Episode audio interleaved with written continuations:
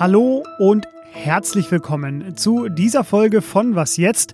Es ist Donnerstag, der 4. März. Sie hören das Update von Was jetzt, dem Nachrichtenpodcast von Zeit Online und Sie hören Fabian Scheler. Schön, dass Sie dabei sind. Wer keine Corona-Nachrichten allerdings mehr hören mag, den muss ich leider jetzt schon auf die nächste Folge vertrösten, denn diese Sendung, die wird sich beschäftigen mit den Entscheidungen der MPK-Runde von gestern, die wird sich beschäftigen mit Schnelltests und die wird sich beschäftigen mit dem Impfstoff von AstraZeneca. Wer darauf Lust hat, jetzt geht's los. Redaktionsschluss für diesen Podcast ist 16 Uhr. Wir sind jetzt in einer Phase der Pandemie, in der anhaltende Verbote, allmähliche Lockerungen und auch Kehrtwenden von dem Ganzen einigermaßen durcheinander gehen. Und äh, zum Glück muss ich mir das angemessen komplizierte Wort, das dafür genau passt, nicht mehr selber einfallen lassen, denn das hat Markus Söder dankenswerterweise heute schon übernommen. Er nannte dieses deutsche Modell, das ab sofort gilt, eine atmende Öffnungsmatrix herrliche Krisenkommunikation, wie ich finde. Ich versuche jetzt mal, äh, das gestern beschlossene grob zusammenzuführen. Erstens gibt es jetzt den Rettungsknopf, die Vollbremse. Merkel nannte das gestern die Notbremse. Steigt nämlich die 7-Tage-Inzidenz in einem Land oder in einer Region an drei aufeinanderfolgenden Tagen auf mehr als 100, dann treten ab dem zweiten darauffolgenden Werktag wieder die Regeln in Kraft, die bis zum 7. März gegolten haben, also der recht strenge Lockdown, in dem wir bisher leben. Kurzes Beispiel, Mittwoch, Donnerstag, Freitag ist die Inzidenz in Berlin über 100, also ab Montag wieder Lockdown in Berlin. Die grundsätzliche Entscheidung der Runde von gestern, der Lockdown bleibt bis zum 28. März, aber von Montag an wird gelockert, grob gesagt in fünf Schritten und abgesichert wird das Ganze durch Deutschlands Teststrategie bei den Schnelltests, dazu komme ich gleich noch, und natürlich die voranschreitenden Impfungen. Erste neue Freiheiten gibt es ab Montag im Privaten. Zwei Haushalte mit maximal fünf Personen dürfen sich wieder treffen. Kinder unter 14 Jahren werden dabei nicht mitgezählt. Der zweite Schritt sieht Öffnungen von Buchhandlungen, Blumenläden und Gartenmärkten vor. Das ist in einzelnen Bundesländern schon erlaubt, ist jetzt aber national geregelt sozusagen. Dazu dürfen auch Fahr- und Flugschulen wieder öffnen. Drittens, Bundesländer mit einer Inzidenz unter 50, die dürfen den Einzelhandel, Museen, Zoos, Galerien und Gedenkstätten wieder öffnen. Alles natürlich mit Hygienekonzept. Dazu ist auch kontaktfreier Sport draußen mit bis zu zehn Leuten erlaubt. Ist die Inzidenz allerdings wieder zwischen 50 und 100, dann müssen der Einzelhandel und Museen und so weiter mit Terminvergabe arbeiten. Also man darf nicht einfach so öffnen, sondern man muss einen Termin buchen und Sport ist dann nur noch für Kinder in Gruppen erlaubt. Die Außengastronomie, außen, nicht innen, Kinos, Theater und Opern, die öffnen erst wieder, wenn die Inzidenz 14 Tage nach Schritt 3 stabil unter 50 fällt, dann ist auch Sport regulär draußen wieder erlaubt.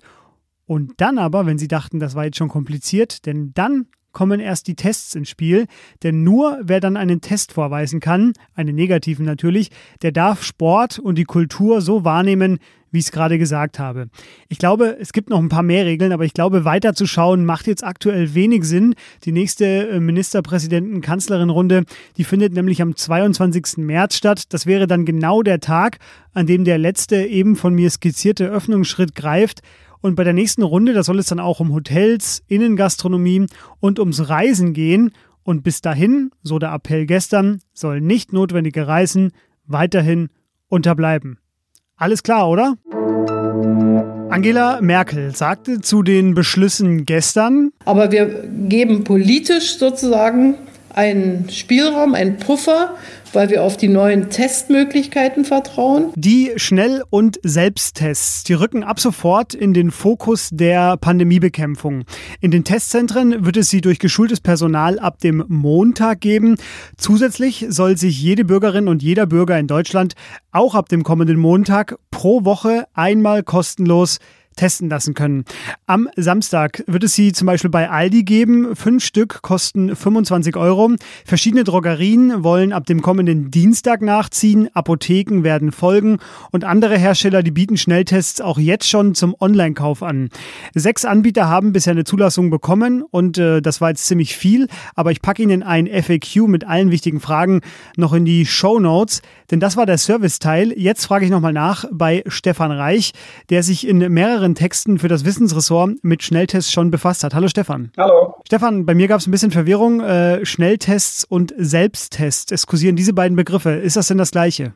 Also Schnelltests sind die, die Tests, die man jetzt zum Beispiel aus den Testzentren kennt. Da gibt es dann Hals-Rachenabstrich von geschultem Personal. Ähm, das haben aber jetzt diverse Studien seit dem letzten Jahr schon gezeigt, dass auch ein Abstrich aus der vorderen Nase reicht und dass auch Laien das verlässlich durchführen können. Ähm, sowohl Abstrich als auch dann die, die Auswertung. Und äh, das sind jetzt die Tests, die als Selbsttests auf den Markt kommen. Das sind die, wo du beim letzten Mal im Podcast so schön gesagt hast, äh, wer popeln kann, der kann sich auch testen. Genau. Ich will mit dir, ich will mit dir ein Szenario entwerfen.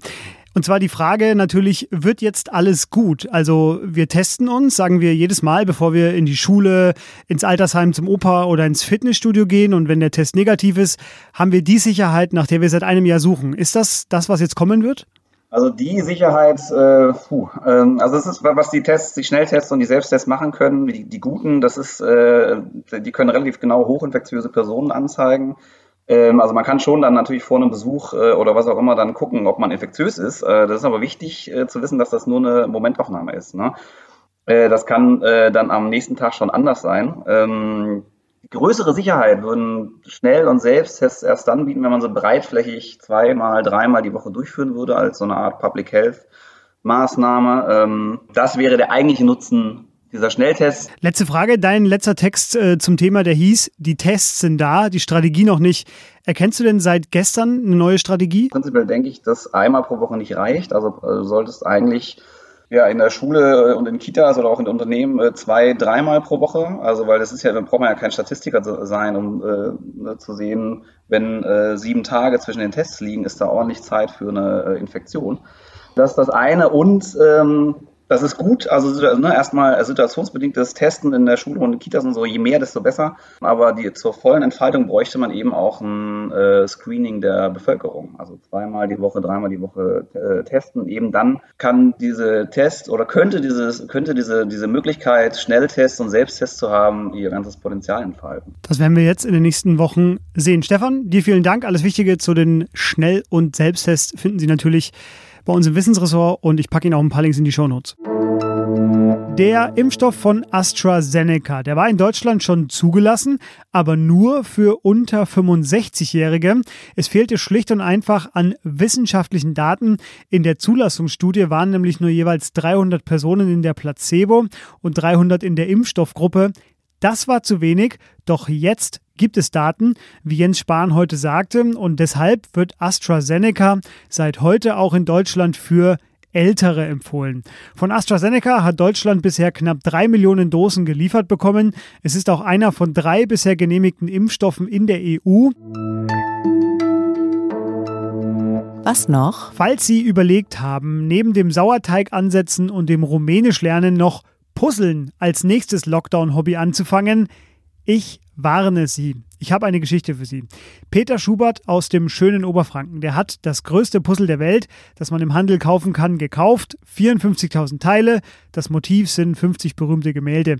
Er also durfte in den Sitzungssaal des lokalen Rathauses. Da war genug Platz. Er puzzelte nachts um eins, er puzzelte am Wochenende bis zu 14 Stunden am Stück. Er wurde langsam fertig und dann ah, fehlte ihm das letzte Teil.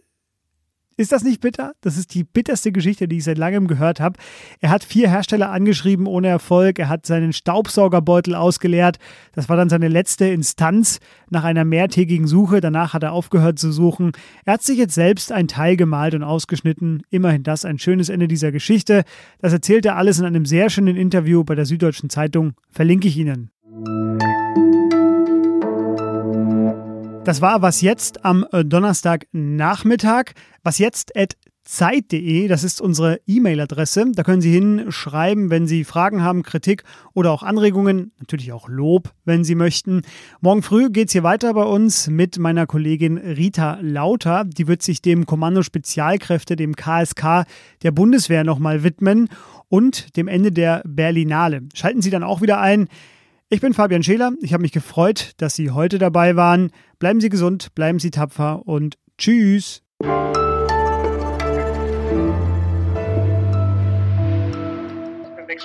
gleich den Tonfall und äh, höre mich an. Jetzt kommt deine erotische Podcast-Stimme, ja? Heute Journalroboter.